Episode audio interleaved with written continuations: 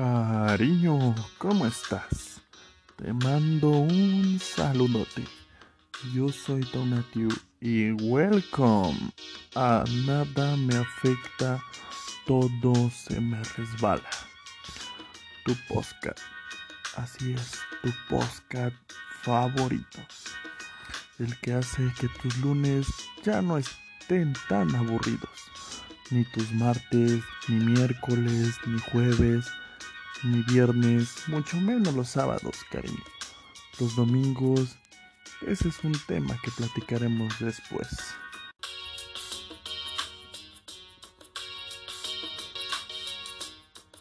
Así es, cariño. Hoy te vengo a hablar sobre un tema que a todos nos interesa. Hoy hablaremos de la motivación. Para contextualizar qué es la motivación, permíteme darte una breve un breve concepto de lo que es motivación. La motivación es el estado interno que activa, dirige y mantiene la conducta de la persona hacia las metas o fines determinados es el impulso que mueve a la persona a realizar determinadas acciones y persistir en ellas para su culminación. ¿Qué quiere decir con esto, cariño? Que la motivación es lo esencial para que tú como persona logres tus metas o, algún fin que tengas. La motivación es lo que te da energía y la dirección a la conducta del comportamiento. La motivación es el proceso por el cual la persona anticipa si se siente bien, si va a dejar que se sienta mal, o si consigue la meta, o si a medio camino decide abortar abortar ese camino y desistir, dejarlo a medias. Entonces, en un segundo tiempo, se activa como hacer cosas para conseguir dicha meta. Eso es lo que va dejando o lo que va provocando la motivación.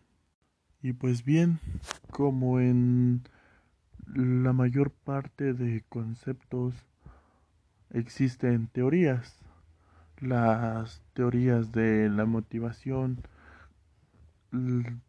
hay algunas en las que en las cuales destacan como puede ser la teoría de McClellan que esa es una de las primeras y más relevantes teorías con respecto a la motivación laboral que McClellan eh, en su base de estudios previos sobre necesidades humanas y mediante la comparación entre diferentes ejecutivos de diversos tipos de empresas llegó a la conclusión que existen tres grandes necesidades que destacan a la hora de motivar en el trabajo. También podemos encontrar la teoría de la jerarquía de las necesidades de Maslow, no nos podemos extender tanto en enfocarnos o adentrarnos tantos en las teorías ya que nos llevaría mucho tiempo. Entonces les estoy dando como que los elementos clave o lo más importante de sus teorías. Regresando a la teoría de la jerarquía de necesidades de Maslow, es probablemente una de las teorías psicológicas más conocidas en cuanto a necesidades se refiere. Esta teoría de las necesidades de Maslow propone que la conducta humana inicialmente no estaba centrada en el ámbito laboral, que esto se explica por la presencia de necesidades básicas nacidas de la privación. Tenemos también una de las más importantes, como es la teoría de la motivación e higiene de Heisberg Este es en parte semejante al anterior, pero mucho más centrado en lo puramente laboral. Hesberg realizó la teoría de los dos factores o la teoría de los dos factores de higiene y motivación juntas. Bueno, tenemos también la teoría de la X y Y de McGregor, que esta por lo regular es como que la más conocida y se basa en la teoría de Maslow y analizando sus características de la teoría y los modelos de la psicología de las organizaciones, existe entonces que una contraposición entre los modelos clásicos y una visión humanista. Mm, este, la teoría X se supone que es una aproximación mecanicista al trabajo, viendo al trabajador como un elemento pasivo y tendente a la evasión de sus responsabilidades que necesita ser espoliado con castigos o bien premiado su productividad con dinero con el fin de obligarlo o en este caso motivarlo a trabajar. También otra teoría que resalta en, en este tema de la motivación es la teoría de valencias y expectativas de Brom. Esta teoría es parte de la valoración de que el nivel de esfuerzo del empleado depende de dos elementos principales. Estos pueden ser mediados por la presencia de necesidades o bien la primera es la de valencia de los resultados, es decir, la consideración que los resultados obtenidos con la tarea tienen un valor concreto para el sujeto, pudiendo ser positivos y pues se considera valioso negativo es, es más que nada considerado perjudicial o incluso neutro cuando es indiferente. Y bien, pues estas teorías son solo algunas de las que existen para el tema de la motivación, pero no quiero extenderme tanto en eso porque hay otras prioridades como la diferenciación entre motivación y desempeño que es como lo que se llevan de la mano. Nos dice que si bien el comportamiento debe ser motivado, lo que significa que si no se hace nada para tener una motivación, pues no vas a tener un desempeño previo. Entonces, si los mismos estímulos no funcionan de la misma manera en todas las personas, pues pueden llegar a tener percepciones muy diferentes de las actividades que realizan y a su vez distintas motivaciones. Por eso es difícil saber cuáles de las necesidades, cuáles son sus necesidades de cada persona. Hay muchas veces en que las personas se ven afectadas de diferentes maneras y en consecuencia de ellos pierden la motivación y pierden como que ese plus que pueden dar para pues llevar a la empresa a su máximo auge. De estos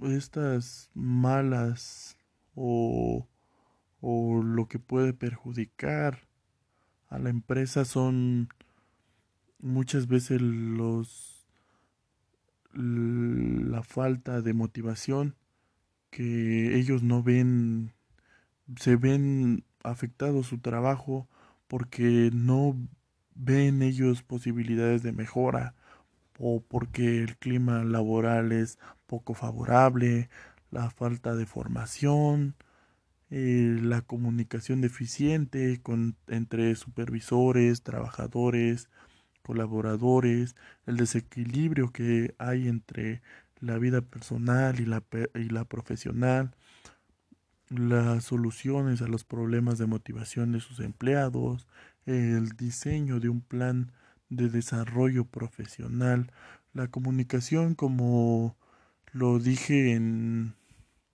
en el desarrollo de las habilidades directivas es clave, es fundamental para llevar a su, al éxito la empresa.